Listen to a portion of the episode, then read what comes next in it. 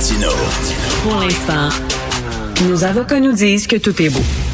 Je suis fasciné par l'imprimerie 3D. Vous savez, on peut imprimer des meubles, des maisons, des automobiles, des prothèses médicales et tout ça. Et là, on imprime du steak. On va en parler avec euh, M. Simon Côté, président fondateur de Dévorer. Simon Côté, euh, il a eu sa première entreprise à 16 ans.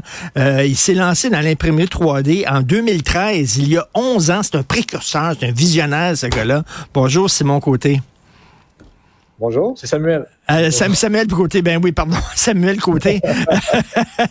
J'ai besoin de me faire imprimer un cerveau en 3D. Euh, Samuel Côté, euh, donc, euh, dévorer votre entreprise, justement, est spécialisée en impression de nourriture. Ça fonctionne comment, imprimer de la bouffe? C'est une bonne question. Il y a beaucoup de façons de le faire. Nous, on utilise notre propre technologie qu'on a, qu'on a brevetée il y a quelques années. Ça consiste à prendre les dépendamment de la recette qu'on veut faire, on va prendre tous les ingrédients secs, on va les mettre dans n'importe quelle forme qu'on s'imagine. Puis ensuite de ça, on a un autre procédé pour ajouter les ingrédients liquides sur le produit.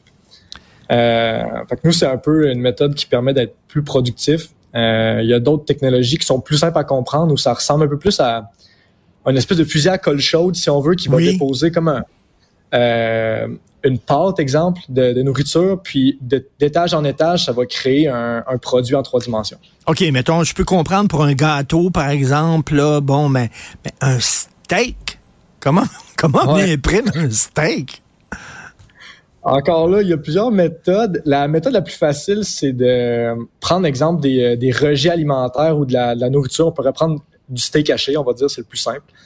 Puis après ça, on va le mettre dans une seringue, puis on va venir sortir un, jet de cette viande-là pour former un, une, de la viande. Puis là, on va la mettre dans la forme qu'on pense que la viande a l'air pour qu'on ait un steak.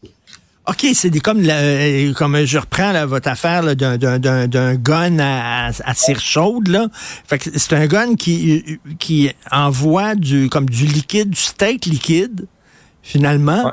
Et là, vous pouvez le mettre dans la forme que vous voulez. Et là, après ça, ça se solidifie. Et c'est un steak, un steak mangeable qui goûte le steak. Cette méthode-là, oui, ça serait du vrai steak, ça goûte le steak. Euh, ça serait comme un peu, euh, c'est un peu euh, barbare, mais ça serait comme si on voulait prendre du steak haché puis reformer un steak avec. Ça serait un, peu une façon poche de le faire, mais l'impression 3D permet d'avoir vraiment le, beaucoup, beaucoup de contrôle sur les nutriments, puis l'emplacement du gras, des filaments plus tendres, moins tendres, de peut-être venir se coller à un os d'une certaine façon. Euh, fait que c'est sûr que c'est plus, euh, plus précis puis plus euh, moderne. Mais vous avez, vous avez besoin en amont de la vraie viande. Vous prenez de la vraie viande que vous transformez comme en jus de viande, puis après ça que vous retransformez en viande. Mais on peut pas se passer de la viande.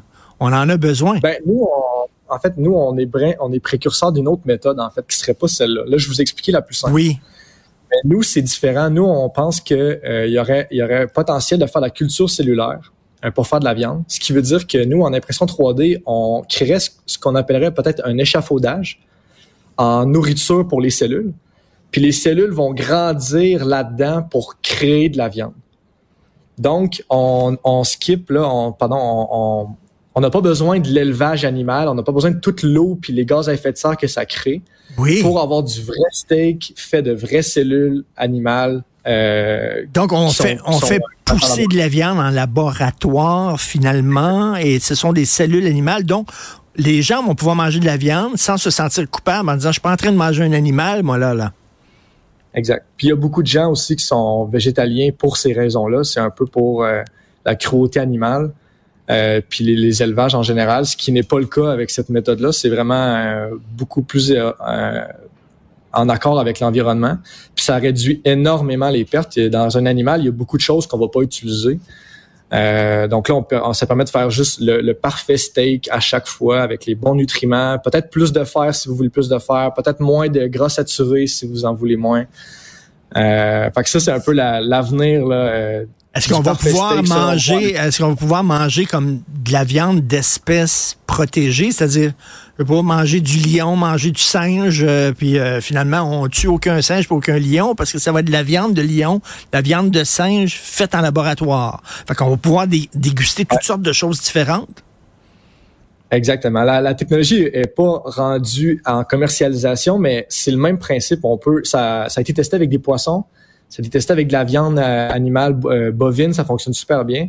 Il n'y a pas de raison de penser que ça fonctionnerait pas avec euh, des lions puis des singes. Je crois que j'ai pas entendu parler de ça à date. Mais, mais, mais, mais, Samuel Côté, est-ce que on, peut on peut croire qu'à un moment donné, parce que vous vous êtes dans l'avenir là, que les restaurants, ben il y aurait des imprimantes 3D dans les restos, puis je demanderais un steak, puis il imprimerait mon steak, puis il l'apporterait, puis il serait chaud, bon.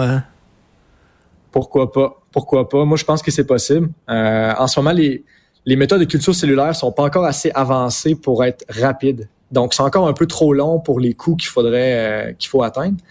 Mais la partie échafaudage de culture cellulaire, nous, nous, euh, c'est la partie que nous on pourrait s'occuper potentiellement. Euh, nous, c'est pas très compliqué de faire ça. Fait que cette ah partie-là est quand même assez bien avancée. C'est vraiment la partie de la culture des cellules pour que ce soit tout le temps euh, faut que ça fonctionne tout le temps, mais aussi que ça coûte moins cher à fabriquer parce que l'alimentaire, il faut pas que ça coûte trop cher. Sinon, ça n'a pas vraiment d'avenir. Écoutez, Samuel Côté, c'est tout le temps qu'il nous reste, je m'en veux, mais je, si vous êtes libre une autre fois, j'aimerais euh, faire une, entrevue plus longue sur votre parcours. Comment ça fait qu'à 16 ans, vous aviez votre entreprise, qu'en 2011, en 2013, vous étiez déjà dans l'imprimerie 3D, euh, tout ça? Moi, je trouve ça absolument passionnant. J'ai vu des photos de maisons imprimées par des imprimantes 3D, des autos faites par imprimante. Peut-être que vous, vous avez été imprimé en 3D, puis je le sais même pas. Alors, Sam... Euh, pas, en ce moment, pas en ce moment, ça c'est vrai. Samuel Côté, si vous voulez, là, on refait une entrevue euh, plus longue, euh, président fondateur de Dévorer, qui va nous permettre, à un moment donné, de s'imprimer un bon steak à maison. C'est vraiment, ça fait patrouille du cosmos. Merci beaucoup, Samuel. Merci à vous. Bonne journée. Salut. Euh, c'est tout le temps qu'il nous reste, euh, malheureusement. Merci à Marianne Bessette à la recherche, Florence Lamoureux, merci beaucoup. Euh, Jean-François Roy et Jean-Philippe Leroux à la réalisation, la mise en onde. Demain, on se parle. Bonne journée.